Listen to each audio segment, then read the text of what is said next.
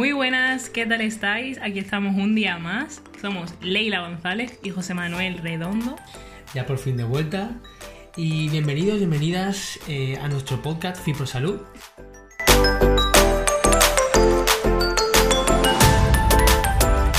Y bueno, Leila, cuéntanos qué tenemos hoy. Pues hoy os traemos uno de los podcasts más pedidos, que es El sueño, y hemos decidido dividirlo en dos episodios. Este primero, más enfocado a la importancia que tiene y la repercusión sobre nuestro organismo, y el siguiente, sobre recomendaciones prácticas para mejorarlo. Bueno, ¿y por qué hacemos esto? Pues lo cierto es que actualmente es una realidad que no se da la importancia necesaria al descanso. Y por ello hemos visto necesario eh, dedicar un solo podcast a, como ha dicho Leila, a la importancia y a la repercusión de un buen descanso. Y un poco concienciar y mostrar un poco la realidad de este gran olvidado. Exactamente, yo creo incluso que hoy, hoy en día está bien visto el hecho de decir, no, yo es que me he acostado hasta las tantas porque he estado haciendo X trabajo y como que siempre se, se anteponen otras cosas antes que, que el descanso, ¿verdad? Porque da impresión a como a dedicación, a esfuerzo. Y yo creo que más bien es al contrario, más bien denota falta de planificación, falta de marcar prioridades, de baja productividad, creo yo. Sí, y es tan importante que, bueno, aquí en España el insomnio afecta al 20-30% de la población Ujú. y la inmensa mayoría no acuden a, a ningún especialista porque desconocen que se trata de, de una patología. Claro. Es que yo creo que en mayor o menor medida todos hemos pasado por alguna etapa en la que no hemos descansado lo suficiente y realmente lo hemos notado. O sea, sabemos que es perjudicial y aún así no le damos la importancia que tiene. Hay incluso personas que no saben la sensación de estar completamente descansado. Exactamente. Vaya, nosotros lo hemos pasado por ahí, ¿sabes? Sí, yo, bueno, yo suelo darle importancia, pero recuerdo que algunas veces sí que a lo mejor me tiraba hasta las tantas porque tenía un examen Claro. cuando estaba en la carrera y recuerdo una noche que, vamos, me tiré hasta las 6 de la mañana y al día siguiente no era persona. La verdad. Además, se ha visto que la falta de sueño se vincula con trastornos de ansiedad y depresión y que un estado de ánimo depresivo o ansioso puede alterar el descanso y viceversa. Tener un mal descanso puede hacer que se provoquen pues estos trastornos de ansiedad y depresión. es como algo bidireccional, ¿no? Sí, exactamente. Además, la Sociedad Española de Neurología eh, remarca que la salud del sueño es importante tanto a corto como a largo plazo y que una falta de descanso habitual eh, aumenta el riesgo de padecer pues, patologías como sobrepeso, obesidad, hipertensión, enfermedades cardíacas, predisposición a diabetes tipo 2, incluso relación con el cáncer. Además, evidentemente, de afectar al bienestar general y a la calidad de vida. Y por desgracia, muchísimas personas sufren de insomnio u otros problemas relacionados con el sueño.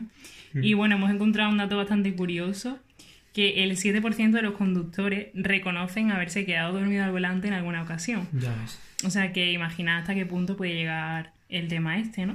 por todo esto que hemos comentado ahora, por eso hacemos el podcast, porque es necesario hacer hincapié en que conseguir un sueño de calidad y en cantidad es esencial. Esencial para proteger al organismo, evitar eh, consecuencias que pueden ser irreversibles, tanto para nosotros como individuo como en sociedad. Por ello se dice que el sueño es el cuarto pilar de la salud, al mismo nivel que la alimentación, el ejercicio físico y el estado de ánimo. Exacto, Recal- recalcar que el cuarto, pero no en importancia, Claro. sino que forma parte de uno de los pilares de, de la salud. Bueno, ahora entramos un poco en explicar cómo afecta el sueño en diferentes ámbitos de la salud. Eh, por ejemplo, en la composición corporal. Bueno, se ha visto en diferentes estudios que la falta de sueño va a provocar que se alteren las hormonas que controlan la saciedad. Esto nos lleva, evidentemente, a un aumento del hambre, del apetito. Además, a mayor deseo por alimentos ricos en carbohidratos y ultraprocesados. Y se ha visto que la falta de sueño hace que te menos, quiere decir que mm, reducimos el gasto calórico. Por tanto, si dormir menos me predispone a estar menos saciado, a comer más, a escoger peores alimentos y a moverme menos, esto nos predispone evidentemente a un superávit calórico, es decir, que ingerimos más calorías de las que gastamos. Entonces esto pues hará más difícil perder grasa. Y en caso de personas que siguen un plan nutricional, pues va a dificultar llegar a esa adherencia.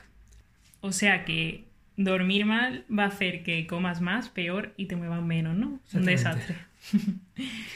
bueno, y ahora en relación con el sistema inmunitario, que a día de hoy está quizás un poquito más de moda, ¿no? Por el tema del coronavirus y demás. Eh, pues se ha visto que una falta de sueño va a hacer que las células que se dedican a, a facilitar la respuesta inmune y que intervienen en procesos inmunológicos no trabajen de manera eficiente. Y esto pues nos va a hacer más vulnerables a sufrir ciertas enfermedades. Y no solo eso, sino que el sistema inmunitario también se encarga de controlar el crecimiento celular de nuestro cuerpo. Por tanto, es el que regula que no se creen, por ejemplo, tumores y demás. Entonces tenemos que tener en cuenta que el sueño pues, va a hacer que nuestro sistema inmunitario no funcione de manera correcta. Bueno, la importancia del sueño en la salud mental también es otro apartado del podcast y la Fundación del Sueño afirma que las personas que tienen insomnio tienen 10 veces más riesgo de tener depresión y 17 veces más riesgo de tener ansiedad.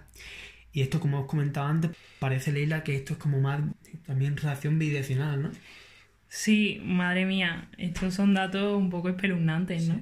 Eh, exactamente. El dormir peor va a provocar que tengan más riesgo de sufrir eh, trastornos mentales y problemas de salud mental y viceversa. Tener una mala salud mental pues va a perjudicar al sueño. No, seguro que os suena que a todos nos ha pasado que si teníamos alguna preocupación o algo que nos rondaba por la cabeza no conseguimos dormir. Bueno, y por último vamos a eh, mencionar un poco la importancia del sueño en el rendimiento tanto deportivo como cognitivo. En el deportivo, pues todos podemos razonarlo. Cuando descansamos menos, pues evidentemente vamos a rendir más en actividades físicas. En cuanto al cognitivo, Leila, ¿qué nos puedes decir?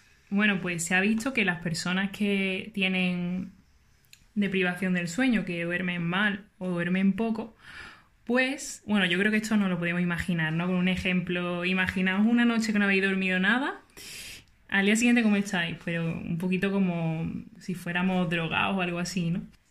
Em, a nivel de rendimiento cognitivo, la mm, repercusión que tiene es muy, muy grande. Se ha visto que hay una relación de causalidad muy, muy fuerte y al dormir poco y dormir mal, los niveles de atención se ven disminuidos, la concentración, las habilidades motoras, eh, los reflejos y demás, el lenguaje, la memoria a corto y a largo plazo. Y bueno, yo creo que esto todos nos lo podemos imaginar, ¿no? Si una noche no dormimos, pues a la mañana siguiente, ¿cómo estamos? Atontados, eh, no sabemos reaccionar bien, no podemos prestar atención. Así es, y esto se explica porque, bueno, en todas las funciones que ha comentado Leila está involucrado un área del cerebro que se llama eh, córtex prefrontal. Por tanto, se hipotetiza que esta región es una de las más vulnerables y sensibles a la falta de sueño. De ahí al empeoramiento del rendimiento cognitivo en todas las actividades que ha comentado Leila. Bueno, chicos, yo creo que hemos tocado todas las partes importantes de este tema de la repercusión que tiene la falta de sueño sobre nuestra salud de forma global. Espero que os haya gustado y nos vemos en el siguiente episodio con recomendaciones prácticas para poder mejorar la calidad del sueño que todos deberíamos de, implementar en nuestra vida y eso, darle la vida importancia que tiene sobre nosotros. Así que nos gustaría que nos hicieseis saber si os ha gustado este podcast eh, por redes sociales o un comentario o lo que sea.